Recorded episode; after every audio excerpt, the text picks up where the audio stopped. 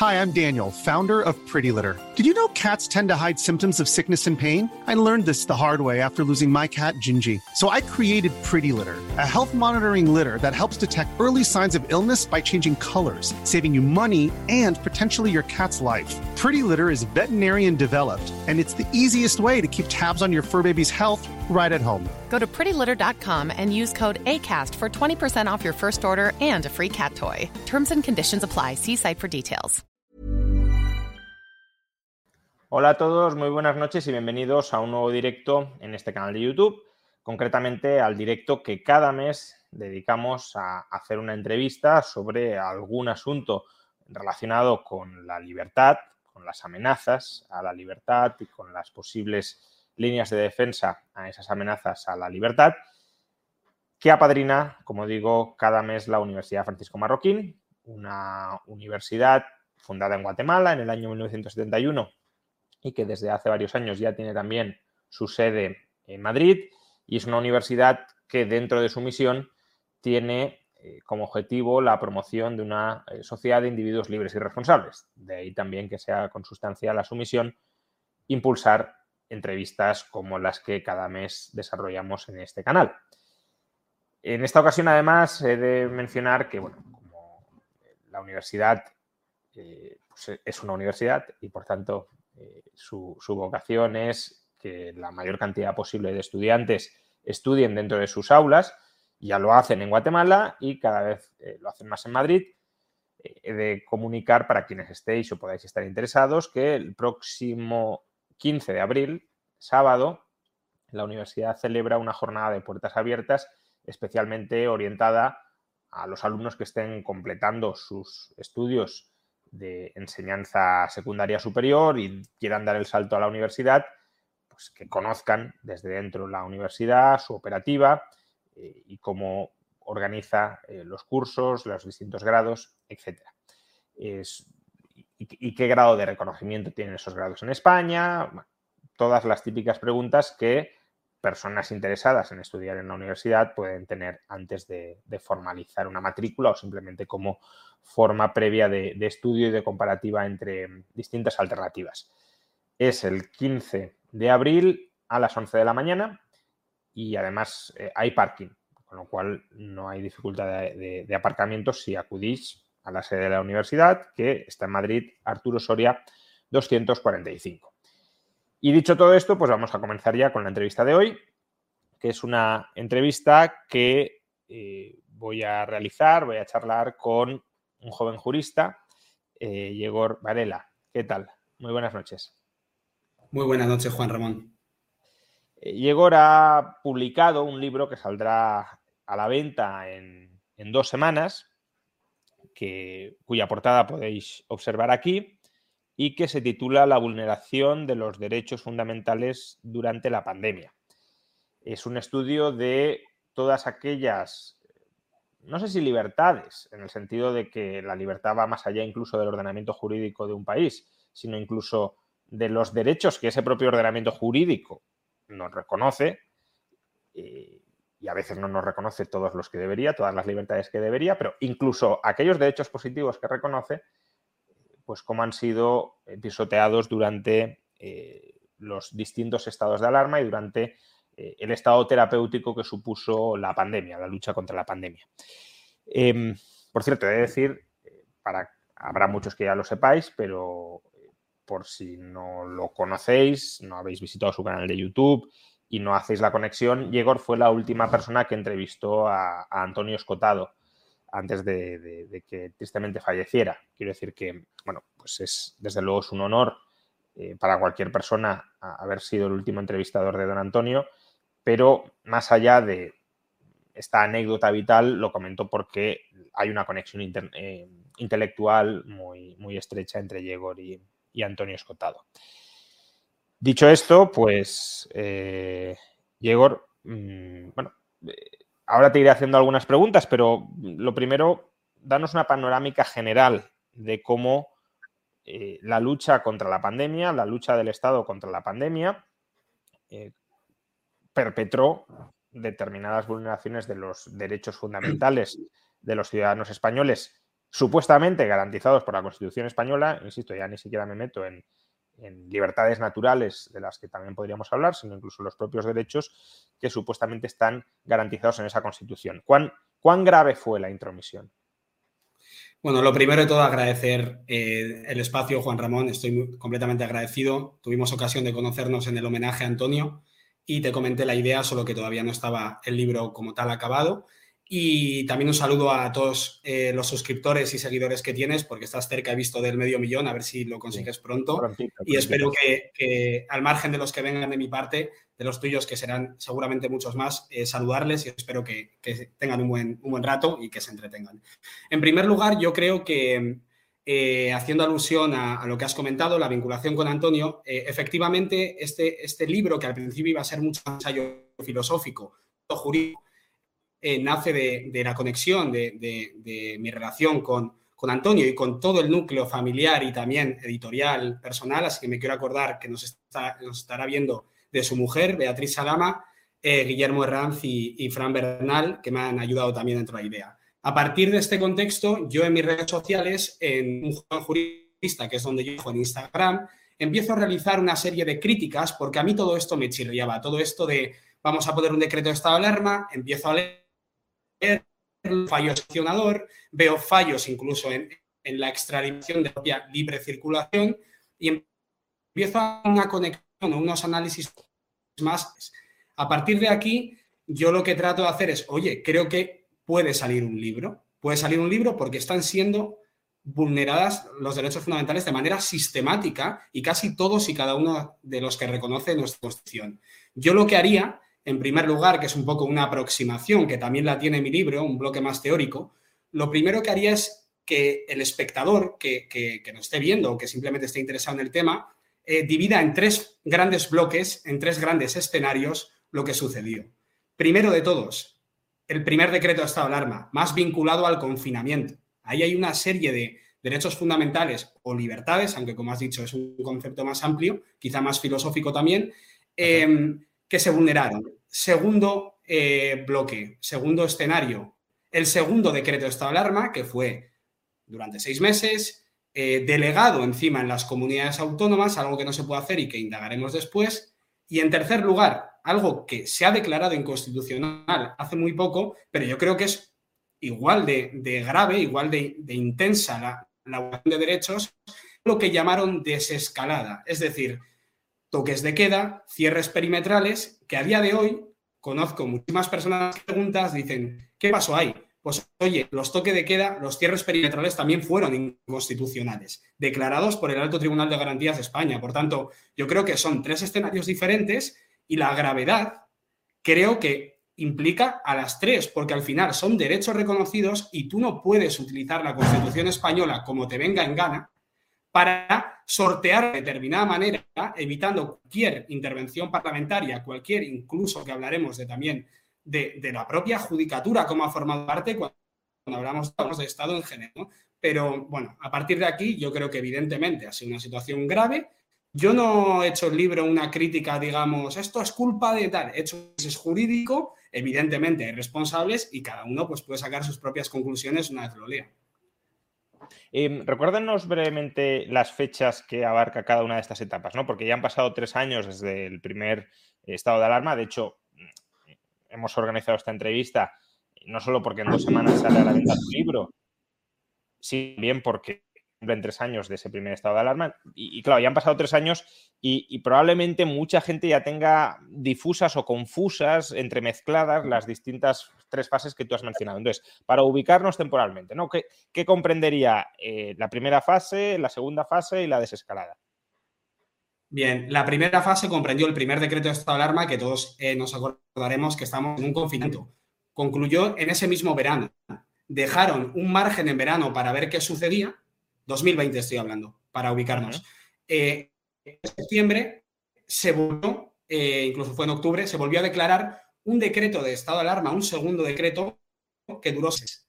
A partir de aquí, no es que se decretara como tal una norma que ya ha dicho el Constitucional que tiene rango de ley como tal, que es a priori un reglamento, pero bueno, tiene cierta intensidad y por tanto sería una ley como tal reconocida por, por el Constitucional, no sería tanto un decreto de estado de alarma, pero sí reforma de la ley de jurisdicción contenciosa administrativa que se sacaría el gobierno de la manga, que ha declarado inconstitucional para que permitiera de alguna manera aplicar o autorizar todos estos toques de queda, cierres perimetrales y, ojo, también a través de este artículo que reformaron y que sacan ellos mismos, eh, también implicó el, el, famoso pasaporte COVID. Lo pongo entre comillas porque bueno, es la manera cotidiana ¿no? en, la que, en la que se conoció esta especie de licencia, ¿no? Eh, eh, dividida en, en, quién habría decidido vacunarse y, y, quién no.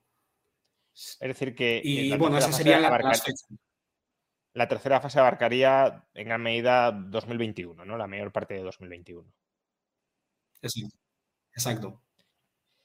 Vale, pues vamos primero con, con eh, la primera etapa, el primer estado de alarma. Eh, las medidas más, más duras, más radicales que supusieron encerrarnos en casa, confinarnos en casa, eh, en medio de una amenaza que también era desconocida, ¿no? Porque también hay que contextualizar sí. y, y, y, ser conscientes de la incertidumbre con la que nos movíamos todos y, operábamos todos. Eh, ¿qué, qué, bueno, ¿Qué libertades o qué derechos fundamentales quedaron ahí vulnerados? Lo digo porque, eh, por un lado, uno podría pensar que bueno, podría pensar no, nuestro ordenamiento jurídico reconoce también los estados de excepción, los estados de emergencia, más en general, eh, como reacciones del poder político frente a situaciones de emergencia en las que algunos derechos quedan temporalmente limitados o suspendidos para poder capear esa situación. Pero claro, lo que entiendo que señalas es que eh, el Estado vulneró incluso los términos de la declaración y de la administración de esos estados de emergencia que están constitucionalmente reconocidos. Exacto, para situarnos y hacernos un esquema mental eh, previo, en España hay dos maneras de suspender eh, derechos fundamentales o de alguna manera eh, en el contexto de una crisis sanitaria. Me pongo ahí. En principio, el espíritu de la norma, que desarrolla tanto el estado de alarma de excepción y eso, sí que dice en un primer momento que el estado de alarma es el medio para, para eh, afrontar una sanitaria. Ahora bien, también tiene ciertas visiones en las que en ningún caso se puede suspender la libre circulación. Habla exactamente en el precepto de limitar la circulación de personas o de vehículos. A partir de aquí tenemos otra manera de, en nuestro ordenamiento jurídico de restringir, no, no suspender, restringir derechos fundamentales y esta sí es a través del artículo 8.6 de la Ley de Jurisdicción Contenciosa Administrativa, que lo que permite es, en el contexto de una crisis sanitaria, se podrá restringir derechos fundamentales de manera individualizada. Pongo de ejemplo, al principio de la pandemia, lo que se hizo en un hotel de Canarias. Es decir, yo, juez, miro esta situación y a estas personas con nombres y apellidos les limito este tiempo, dos, tres, cuatro días, la libre circulación. A partir de aquí, lo que no permite en ningún caso el estado de alarma es suspender la libre circulación y como, bueno, se estudia en el propio derecho constitucional, lo que yo opino, y aquí evidentemente hay debate incluso constitucional, no fue una unanimidad del propio Tribunal Constitucional, aunque bueno, eso es para, seguramente para otro tipo de debate más ideológico, nombramiento, etcétera, eh, digamos que eh, en la suspensión como tal, lo primero que yo analizo es, no podemos comprar que sea un límite, un límite a la libre circulación, el hecho de que nos estén limitando solamente, imagínate un toque de queda, eh, ocho horas del día. Eso no es un límite. Un límite cuando establece, porque la, la, propia jurisprudencia constitucional establece que cuando tú aplicas al límite un plus de intensidad de, de, restricción podría considerarse que está suspendiéndolo in toto, que se dice que es en su totalidad. Es decir, un confinamiento como tal, a mi juicio, eh, es una suspensión libre circulación en tanto que te están poniendo una, una restricción de o haces esto o no puedes salir. Es decir, Ajá. se establece el, el decreto a ti te suspendemos la libre circulación, salvo que vayas a comprar el pan, salvo que vayas tal. La limitación es tan intensa que, eh, a mi juicio, es una suspensión que tan solo se puede hacer en nuestro ordenamiento jurídico a través de un estado de excepción. Uh -huh. Es un poco la, Entonces, la primera idea ¿no? del confinamiento. Aquí hay dos, dos temas, ¿no? Eh, ¿Cómo debería haberse regulado bajo el estado de alarma? Si en lugar de em, digamos, todo está prohibido, salvo algunas acciones que están permitidas. No sé si podría haberse hecho al revés, es decir, en general está permitida la eh, circulación, pero hay determinadas actividades que están prohibidas em, y que no sean prácticamente todas, claro. Y por otro, si todo esto se hubiese hecho a través del estado de excepción, em, ¿se habrían hecho bien las cosas o aún así habría habido lagunas o problemas? Bien, yo creo que aquí ya entra eh, un debate que lo pongo en las conclusiones de, mi libro. Y yo eh, echo de menos que el Tribunal Constitucional, cuando, declarara, cuando declaró la, la, inconstitucionalidad, se limitara a decir lo que habría hecho falta es un estado de excepción, en vez de analizar el fondo de gestión. Porque si nosotros damos margen al Estado para que ya con el estado de alarma se salte esas previsiones constitucionales, si nosotros le damos el poder de aplicar una excepción cuando ni siquiera está previsto para una pandemia, en el que se pueden suspender intervenciones, violabilidad del domicilio, mal habría sido mayor. Entonces, yo creo que se trata mucho más el debate de alarma. Te estamos ahora pero no como lo han aplicado ellos. Un poco mi, crítica y mi puesto decir, perdón, Em, a ver si ahora se restablece la, conexión. La conexión. O sea, es que está muy. Al menos yo lo recibo. Eh, ahora creo que mejor. Vale. ¿Me, escuchas? Sí, ahora, ahora mejor. Continúa, perdona. Eh, estabas, estabas explicando el, si a través de un estado de excepción se podría haber eh, subsanado los defectos de, suspender de facto los derechos fundamentales a través de un estado de alarma o eh, si hubiese sido necesario otro tipo de, mm, marco y de reflexión. Claro, o sea, yo creo que, la alternativa eh, básicamente hubiese sido un estado de excepción, un estado que permite suspender eh, la, bueno, básicamente ciertos derechos fundamentales que pueden ser la intercomunicaciones, la inviolabilidad del domicilio y que nos habríamos ido seguramente a un mal mayor. Es decir, si nosotros ya tenemos claro que para la crisis sanitaria hace falta un estado de alarma, lo que deberíamos en todo caso eh, regular o hacer, hacer un debate sobre ello es cómo a través de un estado de alarma debería haberse hecho. Y yo cuando dice limitar la libre circulación, entiendo que se refiere mucho más a establecer determinadas eh, normas que digan, pues mira, separación de X metros, mascarilla, etcétera. En ningún caso meter a los ciudadanos X horas al día o todo el día en casa, salvo para ciertas actividades. Por tanto, creo que el debate está mucho más de olvidarnos del estado de excepción y dentro del estado de alarma decir cómo podría haberse hecho y evidentemente aprender de, lo que ha sucedido. Eh, lo que pasa que aquí, bueno, este ya es un tema que va más allá de del derecho positivo español. Bueno, está relacionado, pero, pero no con el ordenamiento que tenemos hoy, ¿no? Pero em, hoy sabemos que en retrospectiva los confinamientos no fueron, no fueron eficaces a la hora de, luchar contra la pandemia. En ese momento no lo sabíamos, o al menos no teníamos toda la certeza o toda la información sobre el asunto, pero imaginémonos una pandemia donde sí hubiesen sido necesarios confinamientos. En ese caso, ¿qué encaje tendría? O sea, ¿qué, eh, ¿Cuál debería haber sido el, procedimiento? Ya digo, en esta, en retrospectiva, sabemos que no fueron necesarios. Pero si lo hubiesen sido, habría sido necesario un estado de excepción. Eh, ¿Necesitamos una figura intermedia o habríamos necesitado una figura intermedia entre la alarma y la excepción? Claro, aquí ya entraríamos en un debate en que incluso habría que proponer una reforma constitucional, pero ya no solo una reforma constitucional, sino una propia reforma también de la orgánica que desarrolla.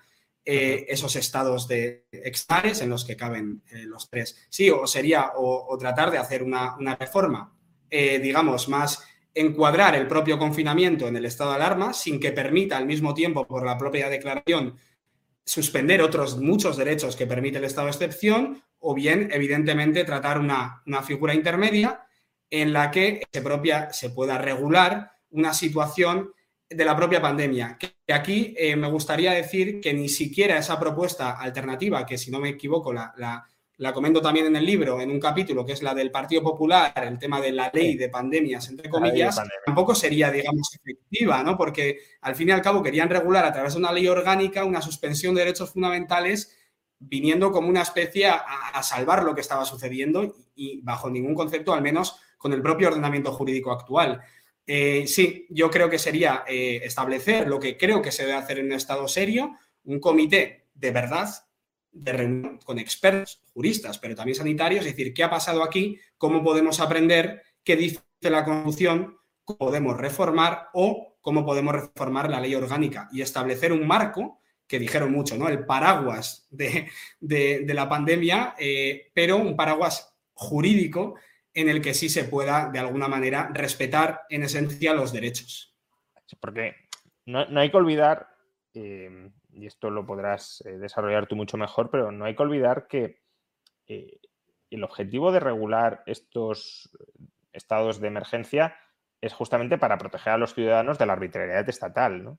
lo digo porque claro, después de tres años o dos años y pico de intervención del Estado en nuestras vidas, parece que la regulación de los estados de, emergencia sea para habilitar jurídicamente a que el Estado haga cosas, cuando es justamente lo opuesto. Es decir, si hay situaciones verdaderamente excepcionales en las que el Estado tiene que hacer algo porque todas las alternativas son claramente peores, eh, que lo pueda hacer con mucho control, con mucha fiscalización y con mucha protección de todos los otros derechos fundamentales que no sea necesario limitar para alcanzar ese fin. Em, pero, claro, el camino que seguimos en España fue más bien el de eh, nos montamos un estado de alarma donde termina cabiendo todo y donde eh, habilitamos poderes extraordinarios al Estado. Es totalmente eh, lo que acabas de decir. Cuando nosotros hablamos de derechos fundamentales, se trata de ciertos derechos que se le dan como protección al ciudadano, no para que el Estado los haga suyos y diga, me dice esto la Constitución, bueno, voy a ver, que es un poco lo que se hizo también en el segundo decreto de estado de alarma.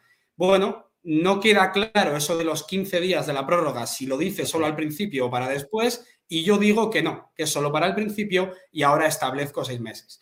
Bueno, al fin y al cabo, totalmente. Al final, los derechos fundamentales, bien en la parte más teórica del libro los afronto, digo que es una protección para el propio ciudadano. Y ojo, que cuando se tratan de limitar, y esto ya viene desde la propia filosofía política, pero de alguna manera, quien tiene larga historia de por qué los está limitando es el Estado. No puede simplemente decir limito y ya está, que, se han ido, hemos tenido resoluciones judiciales en las que dedicaban tres líneas al juicio de proporcionalidad y ya directamente la, la limitaban sin ningún tipo de aporte científico, un desarrollo amplio de por qué están limitando y dándole esa carga de la prueba que la tiene el Estado al limitarla.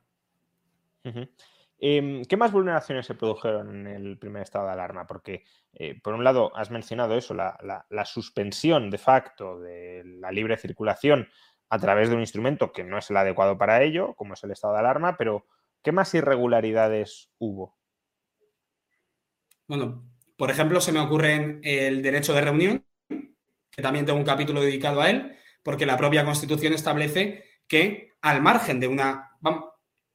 primero de todo, por mucho que haya un estado de alarma, el funcionamiento constitucional sigue siendo el mismo, salvo para lo que perjudique o, digamos, limite el estado de alarma. Es decir, el derecho de reunión no puede venir suspendido en un decreto de estado de alarma. Lo que se tiene que hacer es coger cada caso concreto y que la autoridad gubernativa determine si se realiza esa reunión o no. No directamente aplicarlo o definirlo en un estado de alarma en el que no debe eh, eh, interferir en ello. Lo que permite es limitar la libre circulación.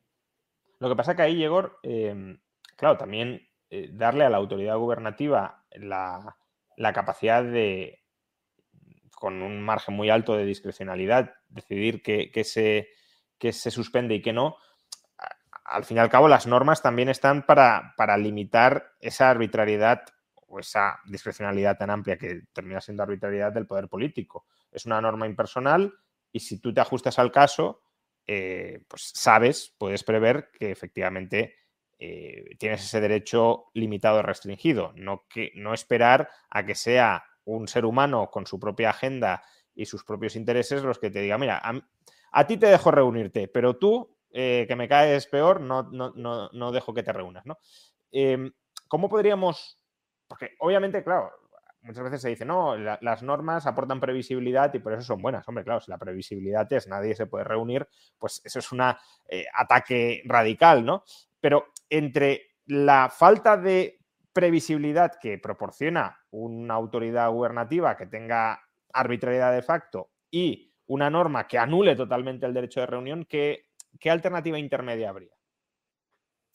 Bueno, al fin y al cabo, eh, digamos que si nosotros tenemos reconocido como tal la reunión, eh, por ende también no la manifestación como, como un derecho fundamental, a, mí lo que se me ocurre eh, es también, de alguna manera, cuando se trate en el contexto de, una pandemia, de no suspender, sino también limitar, porque ojo, no es lo mismo suspender una reunión que limitarla, etcétera, pues establecer dentro de esa ley orgánica una regulación también del estado de alarma, me refiero, de cómo afectaría la reunión, porque evidentemente está totalmente y estrechamente vinculada con la circulación. Si a ti te prohíben salir a la calle, por ende te prohíben libertad de culto, libertad religiosa, derecho de reunión, derecho a manifestación y se contagia a todo así del título constitucional. Entonces, de alguna manera yo creo que falta y, que depender la regulación más eh, del estado de alarma.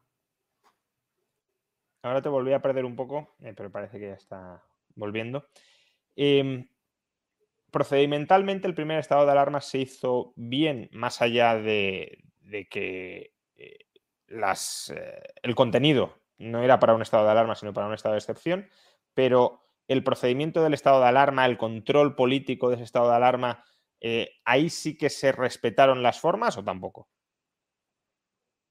O sea, yo creo que, yo creo que en el momento en el que tú no respetas la propia constitución, tampoco estás respetando las propias formas. Es decir, más allá del contenido, yo creo que va un poco vinculado. Al final vivimos en un estado de derecho en el que hay ciertas provisiones eso lo compro, por supuesto, pero me refiero.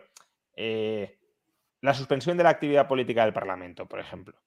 Eh, ¿Eso es compatible con un estado de alarma? Dado que le estás otorgando poder extraordinario al, Ejecutivo, debería haber una fiscalización todavía mayor de la labor de ese Ejecutivo, no, directamente cerrar el Parlamento, cerrarlo o limitar mucho su actividad. Sí, sí, totalmente de acuerdo. De hecho, el, claro ejemplo de ello lo tenemos en el propio segundo estado de alarma, de cómo lo cerraron completamente. Dijeron, prorrogamos seis meses, limitamos cualquier tipo de control parlamentario y lo dejamos en mano de los jueces. Sí, sí, sí. o sea, en el, segundo luego te preguntaré por ello, porque ahí es, totalmente escandaloso y obvio que, que, se saltaron todos los procedimientos. Pero digo, al menos en el primero se respetaron esos procedimientos básicos o hubo algo que tampoco se hizo correctamente. Pues, por ejemplo, la prórroga de cada 15 días sí, se hizo, al menos. Pero eh, todo lo demás eh, se hizo bien o, habría sido necesaria eh, pues, algún tipo mayor de, control sobre, sobre esos procedimientos. Yo creo que siempre que estamos limitando derechos fundamentales y que de alguna manera estamos en un estado de alarma, yo creo que de alguna manera, a ver si tratado de hacer ciertas provisiones en sede parlamentaria y no directamente, no, pues mira, aprovechamos esto, ponemos a una persona ¿no? en la televisión contando el número de contagios y, ya está, ¿no? Evidentemente hay que informar, creo, al ciudadano de lo que se está limitando y sobre todo el aporte científico que le estás dando a la situación y de cómo está avanzando la propia, la propia situación. Yo creo que sí. Em, entonces, primer estado de alarma, eh, con sus correspondientes prórrogas, confinamiento duro, eh, nos, vamos hasta mediados del año 2020. Luego hay mm. una desescalada por fases em, que nos conduce hasta eh, finales del año 2020. Momento en el que entramos en el segundo estado de alarma. ¿Qué se hace en ese segundo estado de alarma? En ese segundo estado de alarma, lo que se establece es, en primer lugar, delegar la ejecución de la limitación de derechos fundamentales en las comunidades autónomas. Y en segundo lugar, se establece una prórroga directa después de los 15 días de seis meses en la que se evita cualquier control parlamentario, con el cual, por un lado, evitamos dar explicaciones en sede parlamentaria y por el otro lado dejamos la autoridad a los tribunales superiores de justicia de cada comunidad autónoma. Por tanto, de alguna manera, el Ejecutivo se va hacia un lado directamente, decreta el estado de alarma y ya cada uno que cargue contra la comunidad autónoma correspondiente, de alguna manera.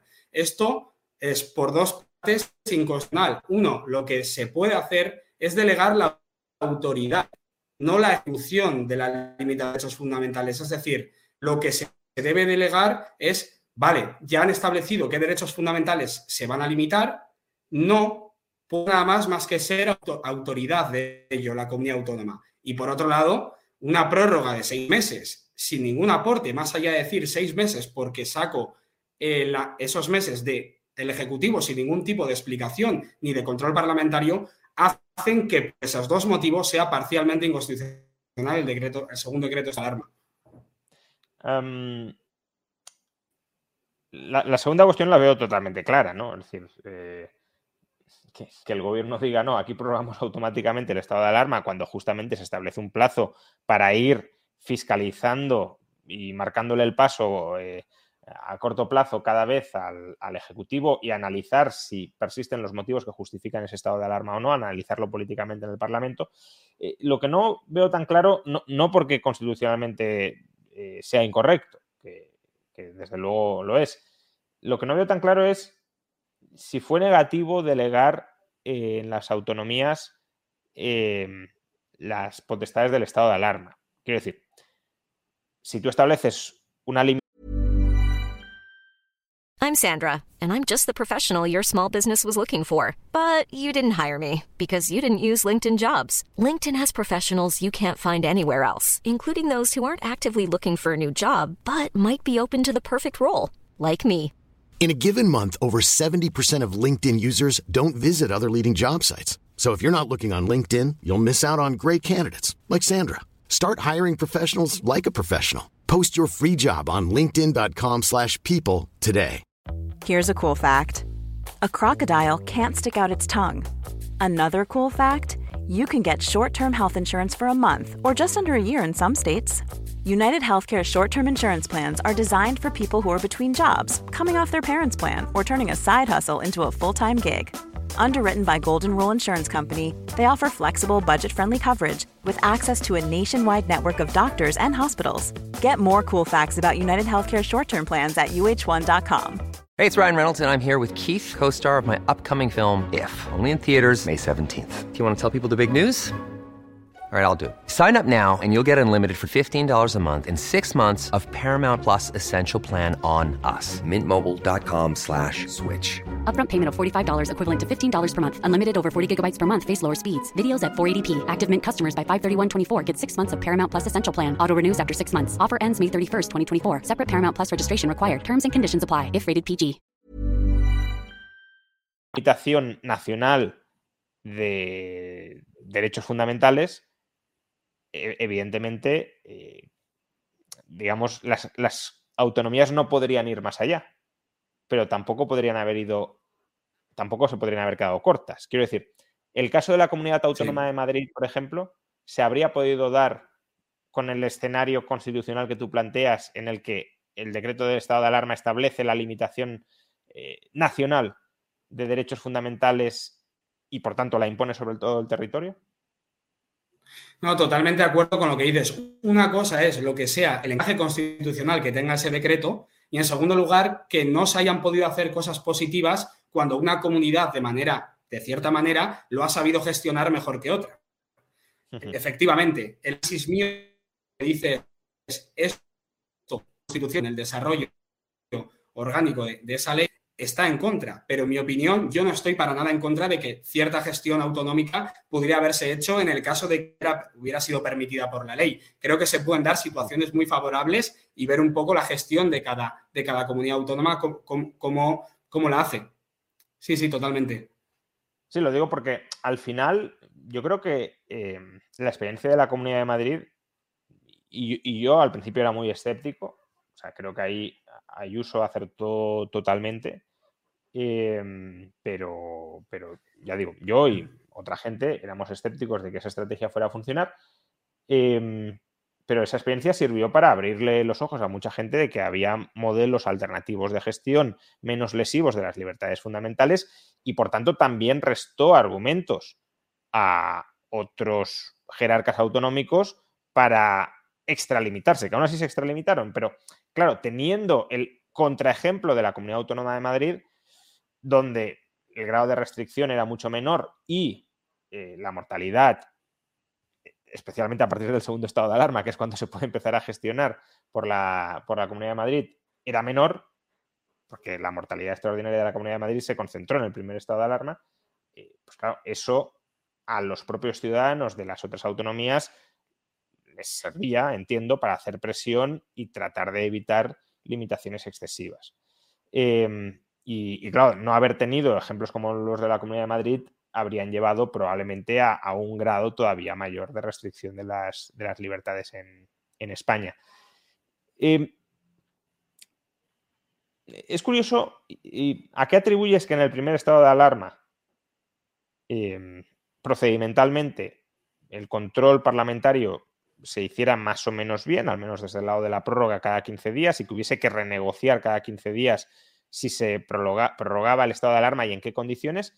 Y en cambio, en el segundo, los políticos, después de haberlo hecho bien la primera vez, claro, si tú no sabes cómo se hacen las cosas, pues puedes decir, bueno, lo hice mal la primera vez y la segunda, pues persistí en el error. Pero si la primera lo hiciste, al menos eso, e, esa parte bien, ¿por qué la segunda tiran por la calle de en medio y dicen, no, aquí esto una prórroga automática, a pesar de que eh, cada 15 días hay que pasar por las cortes?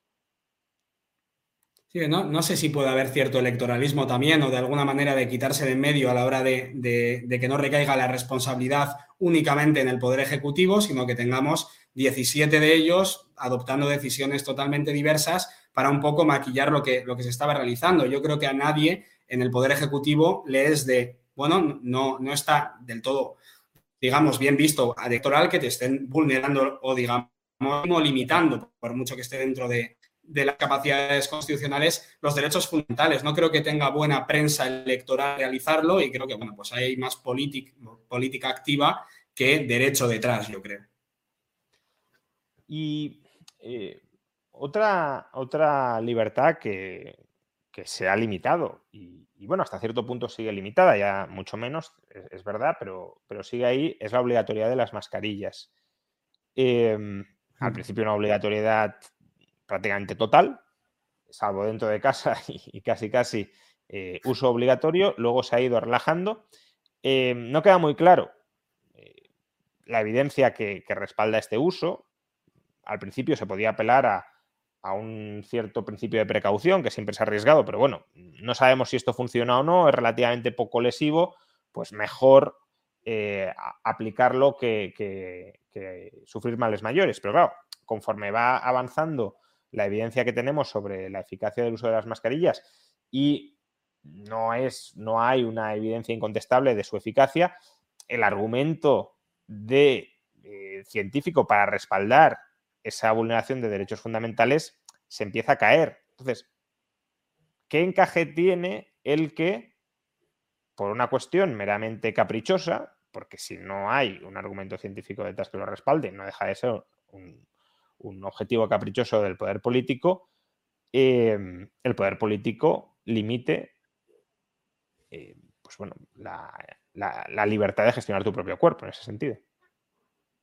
Sí, totalmente. Tendríamos que ir, digamos, porque a mí sí que se me ocurrió cómo afrontar esto y, digamos, cuál es el derecho fundamental que se está eh, limitando. Porque no tenemos como uno concreto, pero yo creo que es el propio espíritu constitucional desde el artículo 1 ya. Estamos hablando de la libertad pura y dura de de ponerte mascarilla. Yo echo de menos una figura jurídica en la que ese tipo de norma podría haber sido también aburrida para que un tribunal se pudiera pronunciar, porque si no caemos en el propio capricho que has comentado y lo único que tenemos eh, a partir de aquí es hasta que a, la mayoría de, la sede parlamentaria quiera derogar esta norma, que es lo que hemos visto, cómo se ha estirado incluso en España más que en otro. También me gustaría que hecho en falta también algo de bueno, pues desde la Unión Europea tampoco es que se haya de alguna manera lanzado eh, una previsión a, España, digamos, normativa, es decir, esto tiene que realizarse así, dame evidencia científica, ¿no? Yo creo que falta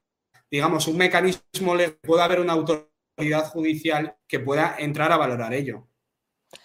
Pero tú mismo eres muy crítico con los jueces, ¿no? Y así podemos también hablar, hablar sobre esto, de, cómo, eh, por ejemplo, con los cierres perimetrales o los toques de queda, eh, los tribunales superiores de justicia, en cierta medida, han hecho dejación de funciones y han convalidado eh, limitaciones que no deberían haber convalidado. Em, ¿Lo hicieron bien los tribunales? Y si no lo hicieron bien, ¿hasta qué punto podemos confiar, como decías ahora, en los jueces de, bueno, pues necesitaríamos una autoridad judicial que, resolviera esto? No, yo creo que eh, hay diferentes tipos de, miembros dentro de la judicatura, algunos pues están más seguramente concienciados con, con, la Constitución, que puedo poner ejemplo el caso de Aragón. El Tribunal Superior de Justicia de Aragón emite una cuestión de inconstitucionalidad del artículo que permitía pasaporte COVID, cierres perimetrales, toques de queda, y gracias a ese recurso del TSJ de Aragón, nosotros hoy sabemos que eso era inconstitucional. Es decir, hay una parte, digamos, negativa, pero también saco a relucir la positiva, que durante toda la pandemia ha coincidido eh, básicamente con mis opiniones o con mis análisis jurídicos lo que ha ido el Tribunal de, Aragón. Efectivamente, eh, por esa misma vara de medir, puedes acabar, no confío en políticos, no confío en jueces y luego te vas ya al Tribunal Constitucional. ¿no? Pero bueno, al final, dentro de un Estado de Derecho, seguramente siempre se pueden hacer críticas, críticas de análisis correspondientes, y yo creo que al igual que ha habido algo que es aprobar y ratificar pasaportes COVID, toques de queda y cierres perimetrales, pues hemos tenido otros tribunales más atentos. Entonces, hoy eh, em, según lo que dices, si se decretara un nuevo estado de alarma, no podría el político de turno declarar un pasaporte COVID o un nuevo pasaporte del virus o que sea. Hoy no, en el, en el, sentido de que lo que se ha declarado inconstitucional, el 10.8 que reformó el gobierno de la ley de jurisdicción contenciosa administrativa, que venía a decir que ya no se limitaban de manera individualizada los derechos, sino que un TSJ y no un juzgado de lo contencioso podía hacerlo de manera generalizada, lo cual eso conlleva que el ciudadano queda, queda totalmente fuera del procedimiento y el único que le tutela es el Ministerio Fiscal.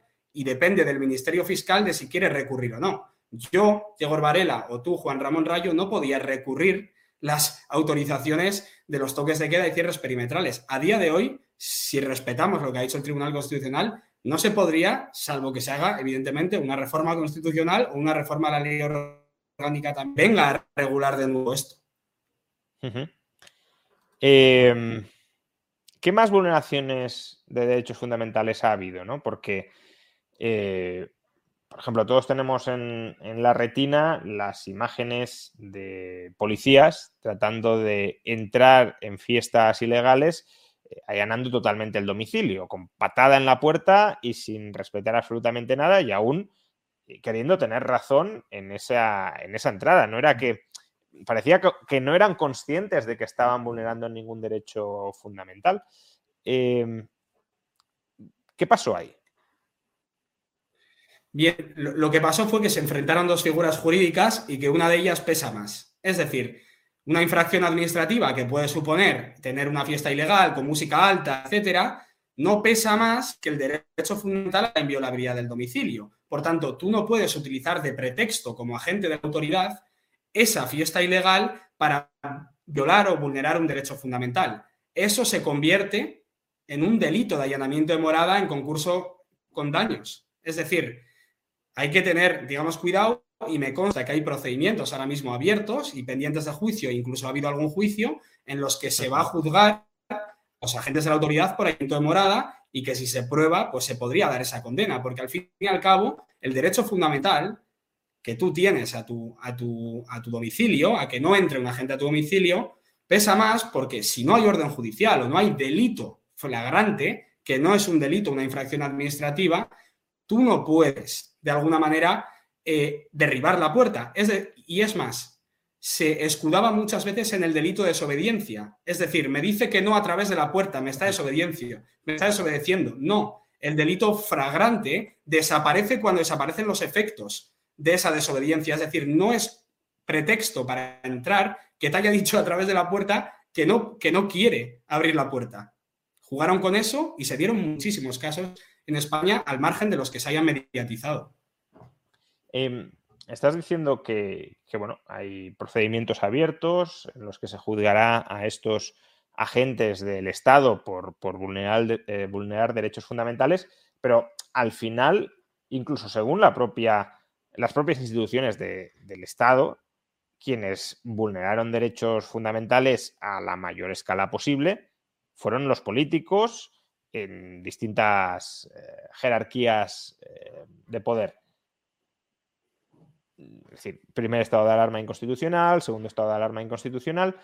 Em, y, ¿Y cuáles son las consecuencias de todo esto? Es decir, más allá de supuestamente clarificar cuáles son o cuáles deben ser las reglas y los procedimientos de nuestro ordenamiento para futuros casos, no hay ningún tipo de responsabilidad, no puede haber ningún tipo de responsabilidad personal para quienes perpetraron algo que se ha declarado inconstitucional. Claro, eso es un poco lo que echa en falta y es la pregunta que más he recibido yo en redes sociales. Vale, muy bien, todo lo que quieras, lo estás analizando súper bien. Oye, ¿qué pasa con los, que, con los que han sido protagonistas de esta vulneración? Claro, ya la única respuesta que se me ocurre a día de hoy con el ordenamiento jurídico es que cada uno lo decida en las urnas. Es decir, al fin y al cabo, no tenemos nada. Ya. Sí, no, hombre, a decir algo, creo, Juan. No, digo, a ver, eh, claro, que lo decidan las urnas. Lo que pasa que eh, al final, eh, no sé, imaginemos que un político se carga a una persona. No diríamos, bueno, que lo decidan las urnas si, si este político debe seguir gobernando o debe tener algún tipo de responsabilidad, ¿no? Es decir, ahí hay, has generado un daño sobre terceros em, y ese daño sobre terceros ha de ser reparado mm, de alguna manera y lo tienes que reparar tú como responsable personal de haber perpetrado ese daño. Que podrá haber atenuantes si, si, pudiera haberlos, que en este caso ni siquiera lo sabemos, en, el sentido de que eh, se han cometido en un contexto de eh, mentiras y engaños mentiras y engaños conscientes y deliberados por muchos de ellos, porque una cosa es equivocarse de buena fe y otra cosa es mentir y engañar, por ejemplo, diciendo que hay un comité de expertos que no existe o, tomando decisiones avaladas por la ciencia sin que la ciencia las avale de ninguna manera. Eh, entonces, el ordenamiento jurídico español nos desarma completamente para poder exigir este tipo de responsabilidades personales. Eh, ¿Hay algún ordenamiento jurídico que tú conozcas que posibilitaría internacional, digo, que posibilitaría atacar eh, civil o penalmente a los políticos que en el ejercicio de su cargo han tomado medidas declaradas inconstitucionales y que son medidas que han vulnerado derechos fundamentales? Bueno, de alguna manera hay, hay diferentes figuras de responsabilidad en el, en el, propio Estados Unidos que hemos visto recientemente y que, bueno, tienen que cumplir ciertos requisitos, evidentemente, yo, la única que se me ocurre en, España, por, ir a, lo, que se podría hacer aquí de manera personal, es, no es civil penal, es directamente tanto el procedimiento especial de vulneración de derechos fundamentales, donde puedes eh, pedir una reparación del, propio daño, eso sí, cuantificado y bien explicado, y evidentemente que este, se, encuadra dentro y, la propia responsabilidad patrimonial de la administración pública. Ahora bien, es lo que te iba a decir, que ahí el que responde es la administración pública, es decir, todos los contribuyentes, pero quien tendría que responder es quien, quien ejecutó o quien dio la orden de ejecutar esas medidas. Es decir, el político con su patrimonio personal, no los contribuyentes con el suyo. Porque, quiero decir, al final imagínate que, que, todos vamos en masa a pedir responsabilidad patrimonial de la administración. Pues al final somos nosotros mismos los que nos pagamos la indemnización. Sí, sí, sí. Totalmente. Yo, yo, a ti, ¿a ti se te ocurre, por ejemplo, alguna alternativa, Juan Ramón, de, alguna manera de responsabilizar individualmente? Hombre, eh, que los políticos deban ser responsables de sus decisiones políticas cuando esas decisiones políticas vulneran derechos fundamentales. Es decir, es que al final em, un político que, se, que vulnera derechos fundamentales es un político que se acerca a la figura del tirano. el tirano es aquel que no se somete a, la ley, al derecho mm, y que por tanto no respeta los derechos y las libertades fundamentales. Y, un tirano, desde mi punto de vista, no debería quedar impune desde, desde una perspectiva jurídica. Y, aquí es que estamos dejando esa degeneración hacia la tiranía impune. Eh, y eso es peligroso. Es peligroso en el sentido de que genera riesgo moral. Es decir, sí, si saltarte la Constitución de una manera clara em, no tiene consecuencias más allá de lo que decidan las urnas, eh, pues eh, en el futuro puede haber nuevos quebrantamientos constitucionales por parte de políticos que no teman a nada. Porque claro, si nos saltamos la Constitución y, lo, y, lo, único que nos afea al Constitucional es que no lo hemos hecho bien, pero ya está, pues entonces, ¿qué, o sea, sobre todo por parte de aquellas personas que incluso a lo mejor no quieran perpetuarse en el poder, o al menos en el medio plazo, ¿qué incentivo tienes a respetar la Constitución si no te van a hacer ningún daño por ninguna parte? Claro, si es que esa es un poco la, la, mayor queja de lo que ha sucedido y es la queja final y básicamente la de responsabilizar. Pero yo digo, si para poder responsabilizar y para generar un marco jurídico que responsabilice hace falta aprobar una norma y esa norma la deben aprobar los que forman parte de todo ello, es como cuando el político dice, a mí me encantaría reducir el parlamento de número de personas, pero lo tienen que hacer ellos. Y cuando llegan, es muy difícil para ellos decir, no, no voy a reducir, que aquí cabemos X personas. No, no, yo creo que es, una pesadilla que se muerde la cola, ¿no? Sí, no, si, si cómo conseguirlo, eh, o sea, yo creo que primero tendríamos que tener claro cuál debería ser el, procedimiento que tendría que estar en vigor para exigir esas responsabilidades personales y luego ya pensar cuál es la mejor estrategia dado eh, la, la, componenda de poderes y de equilibrios políticos que existe, cuál es la mejor estrategia dado ese contexto para sacarlo adelante. Em, pero, pero bueno, al final la conclusión es, es, un poco esa, ¿no? Que se han vulnerado derechos fundamentales gratis. Es decir, si, un político mete la mano en la caja, ahí sí que hay una responsabilidad personal contra él. Ahora, si un político utiliza el Estado y vulnera derechos fundamentales, el político queda impune. Cuando el Estado mmm, no deja de ser, pues, quienes temporalmente, aquellos, aquellas, aquellos seres humanos o aquellas personas que temporalmente detentan un determinado poder público. Pero es, son esas personas quienes lo ejercen, no el Estado como una entelequia abstracta sin carne y hueso. Em, ¿Y ahora qué? Quiero decir, eh, se han vulnerado derechos fundamentales a través de los distintos estados de alarma, a través del procedimiento de, desescalada. ¿Queda algo de, todo eso? Es decir, ¿cuál es la situación actual eh, con respecto a, los derechos fundamentales frente a la justificación excepcional de su limitación para hacer frente a la pandemia. Porque, bueno, la pandemia oficialmente sigue por ahí. Eh, en realidad la hemos integrado en nuestras vidas de todas formas y le hemos, le hemos ido quitando importancia conforme hemos ido viendo eh, los efectos y la forma también de, coexistir con ella. Pero claro, mm, hemos recuperado plenamente todas nuestras libertades y qué riesgos de cara a futuro hay dados los precedentes. O en cambio estamos mejor, ¿no? Porque el Tribunal Constitucional ya ha dicho esto no se puede hacer, esto no se puede hacer. Entonces, ¿cabe pensar que no se volvería a repetir ese tipo de prácticas? Claro, eh, de alguna manera, ahora, bueno, pues evidentemente la situación sea, digamos, siempre queda, eh, ya no solo en lo jurídico, sino en las propias secuelas de cada persona, lo que le ha podido eh, suponer esta situación y evidentemente muchísimas víctimas, muchísimos familiares que se han quedado sin, su persona de al lado, digamos. Evidentemente hay consecuencias actuales. Yo diría que de cara a lo siguiente, lo que debería hacer el Tribunal Constitucional, en mi opinión, es no esperar un año a emitir esa declaración. En el momento en el que hay una situación de urgencia, es decir, de especial trascendencia que dice la propia ley orgánica del Tribunal Constitucional, ¿por qué esperamos un año, incluso año y medio o dos, para decir, oye, esto no? Es un poco, ¿no? Con lo que has dicho, parece que es como siempre a posteriori, parece que es como de una clase de filosofía para aprender. No, para aprender, pero aquí también hay responsables o debería haberlos. Entonces, claro, yo creo que eso has dado en las dos, en que hay uno, responsables, cómo y qué procedimiento, mayor urgencia de pronunciamiento del Tribunal Constitucional si se volviera a dar, aún habiendo dicho que no, porque sabemos que los miembros fluctúan incluso en colores ideológicos de, pasando el tiempo. Y sobre las secuelas en nuestras libertades, porque, por ejemplo, en su momento había mucho miedo de que si se aprobaba el pasaporte COVID, incluso más allá de la pandemia, que eso sentaba un precedente de discriminación eh, de las personas por, ley, ¿no?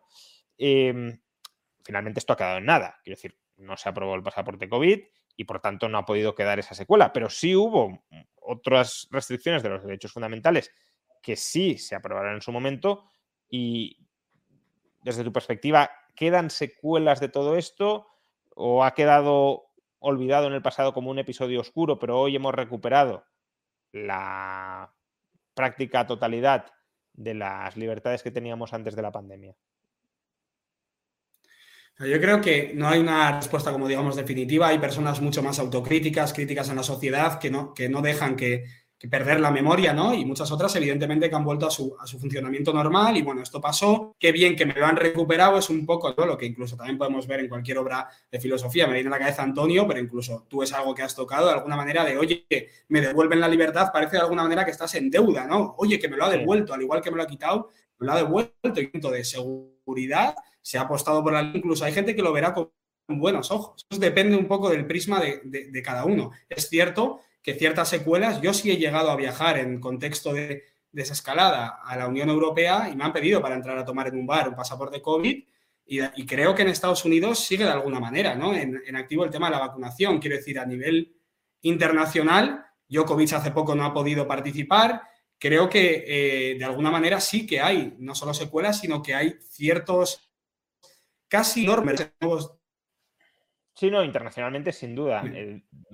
lo preguntaba más específicamente en España, ¿no? Porque al final, bueno, si ya no podemos exigir responsabilidades a nuestros gobernantes, eh, pues claro, la, responsabilidad o la influencia que podamos tener en Estados Unidos o en otros países, pues eh, bueno, puede ser algo indirecta, ¿no? En su momento, por ejemplo, yo dediqué varios vídeos al caso de Djokovic, eh, pues bueno, para generar un cierto clima intelectual en contra de esas medidas, pero Em, obviamente lo que va a hacer el gobierno de Australia tiene poco que ver con lo que yo opine o lo que nosotros opinemos o dejemos de opinar.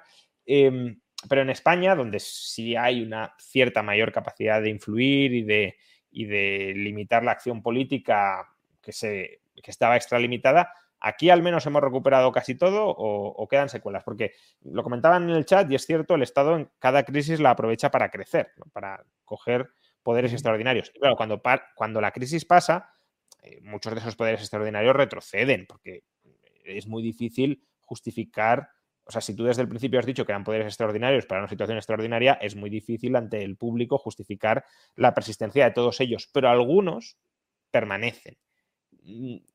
¿Aquí permanece alguno? Y si es así, ¿cuáles dirías que son?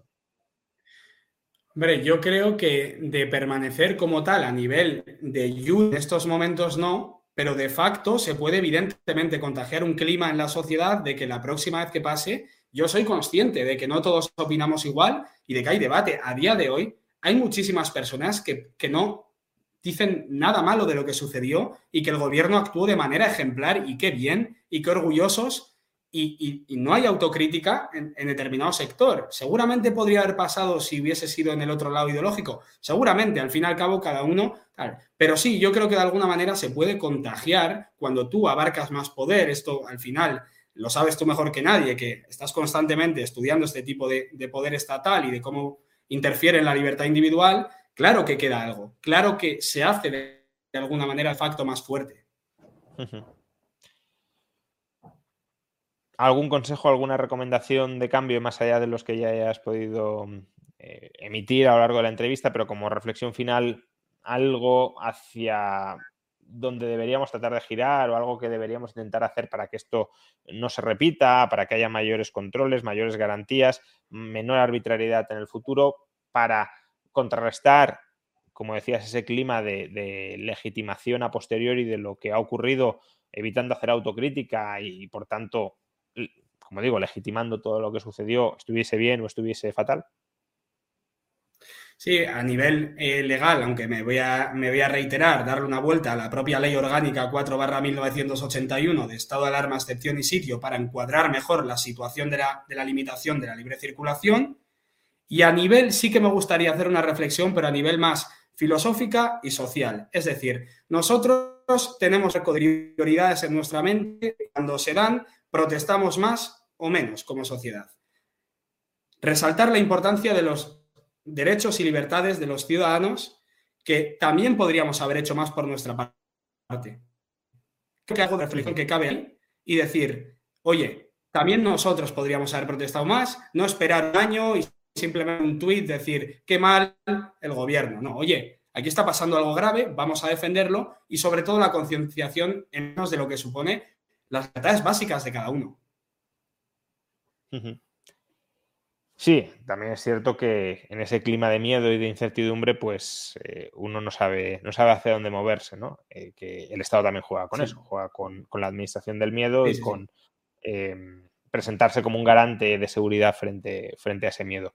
Eh, pero bueno, al menos, desde luego, conforme vaya pasando el tiempo y, esas pasiones temerosas se vayan enfriando, pues como mínimo la, reflexión crítica, que como dices, el blanqueamiento de todo lo pasado si, nunca se hacen las cosas bien, en momentos extraordinarios es difícil que se hagan bien y por tanto decir que todo se hizo maravillosamente solo es una forma de, enterrar cualquier crítica que pueda llevar a una limitación futura del poder político.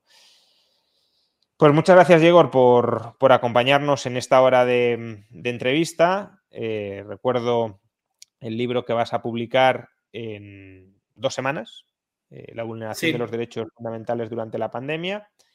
Eh, estará de venta en, Amazon, en... En Amazon, en la librería Dickinson y, eh, en Madrid y luego también tienen en, distribuidoras en el resto de España. Bueno, quizá la forma más, más general para adquirirlo sea, Amazon, la más sencilla para todos.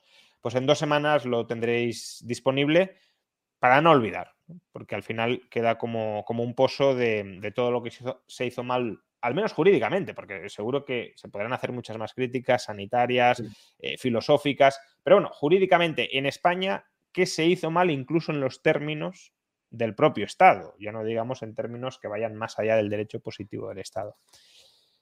Pues muchísimas gracias, Diego. Ha sido un placer entrevistarte y, que nos comentes pues todos estos eh, bueno, pues, eh, quebrantamientos de los derechos fundamentales que por desgracia se produjeron eh, no ya hace tres años, sino empezando hace tres años y en gran medida hasta el día de hoy.